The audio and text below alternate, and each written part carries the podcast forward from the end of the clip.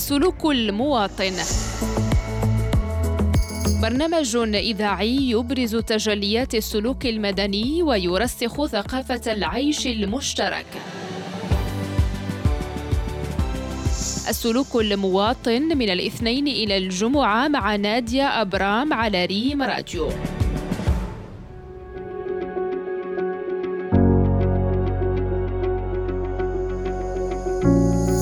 أهلا بكم المستمعين الأفاضل على إذاعة الأخبار المغربية ريم راديو. حلقة اليوم غنسلط فيها الضوء على موضوع أصبح حديث الأسر المغربية خاصة في الأحياء الشعبية. الموضوع كيتعلق بالقروض بالفائدة بين المواطنين واللي كيتعاملوا به كيسميوه السلف بالطالوع. اللي أصبح ظاهرة خطيرة انتشرت في السنوات القليلة الماضية بين المواطنين العاديين والتجار وأصحاب الحرف وحتى ربات البيوت وغيرهم. كان هذا النوع من سلف في البداية مقتصر على مجموعات محدودة ديال المواطنين لكن توسع وصبح معروف ومألوف عند العديد من هذه الفئات اللي تكلمنا عليها. هذا النوع من السلف كيلجأ ليه ناس سبق ليهم واخدين قروض بنكية وتجاوزوا الحد القانوني المسموح به لأخذ أخرى.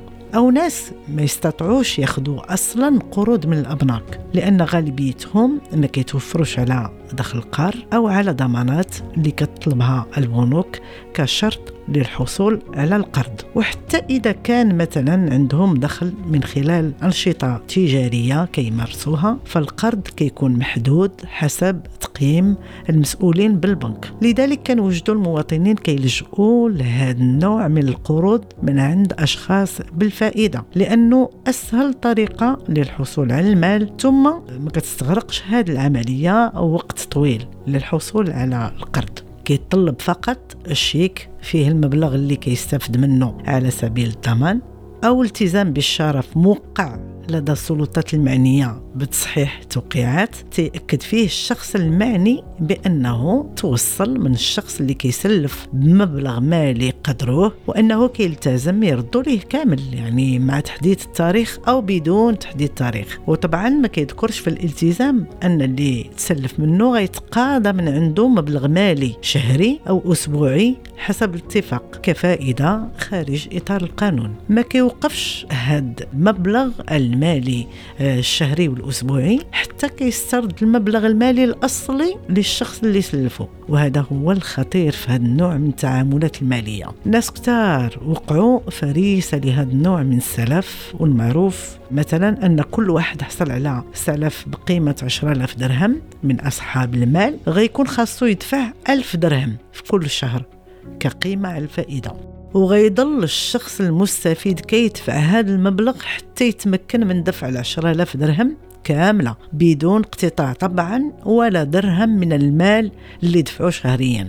يعني ممكن يتجاوز كثير المبلغ اللي تسلفه لكن ما يمكنش ليه يتوقف عند دفع الفائدة طالما لم يستطع دفع ما بذمته بالكامل. وإلا غيتوجه صاحب المال إلى الشرطة ويقدم شكاية ضده ويقدم ورقة الالتزام بالشرف أو الشيك في هذه الحالة غيكون ملزم بالدفع أو السجن. وما كاينش حتى خيار ثالث أمامه. هذا النوع من سلف تسبب العدد من الأسر في مشاكل كبيرة وشرد أخرى بسبب تعرض المعيلين ديالها للسجن منهم أمهات وآباء وشباب لأنهم ما قدوش يدفعوا ما بذمتهم وأدى أيضا إلى انتحار بعضهم بعدما تحولت حياتهم إلى جحيم وتعرضوا للترهيب النفسي لأنهم كانوا عاجزين على إيجاد الحل ولقاو راسهم في ورطة يا إما الدفع يا إما السجن اللي كيكون فضيحة وعار بالنسبة لهم وخانتهم الشجاعة لمواجهة المشكل ومعالجته بالعقل فقرروا الانتحار. الناس اللي كيقدموا قروض بالطالع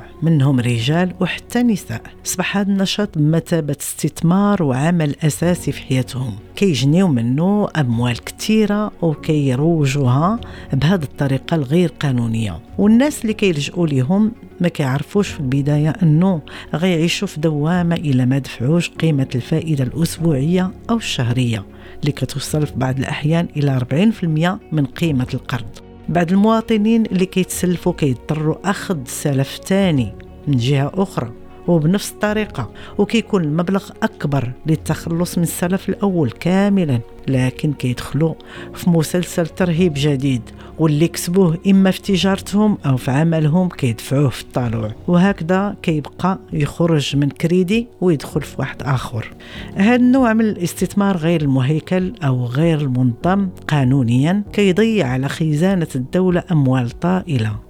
وكيأثر بشكل كبير على كل المؤسسات المالية المهيكلة. وكيقدر يفلت من سيطرة الدولة بسبب طريقة وطابعها الذاتي وما كيدخلش في إطار السياسة الاقتصادية الوطنية. الكثير من الجمعيات كتحذر من انتشار مثل هذه المعاملات المالية البعيدة عن مراقبة مؤسسات الدولة خاصة ضمن فئة التجار. من أجل حمايتهم. ودعات الجهات الوصية على القطاع المالي إلى مراقبة القروض غير القانونية وتشديد العقوبات في حق كل ممارسين لهذا النشاط اللي كيستغل هشاشة المواطنين. واللي خاص المواطن يعرف هو أن قانون مؤسسات الائتمان بالمغرب كيتضمن عقوبات جنائية في حق الأشخاص اللي كيعطيو قروض فوائد أو بالطالع خارج الإطار القانوني الجاري به العمل أو استعمال شيكات على سبيل الضمان وتحصيل ديون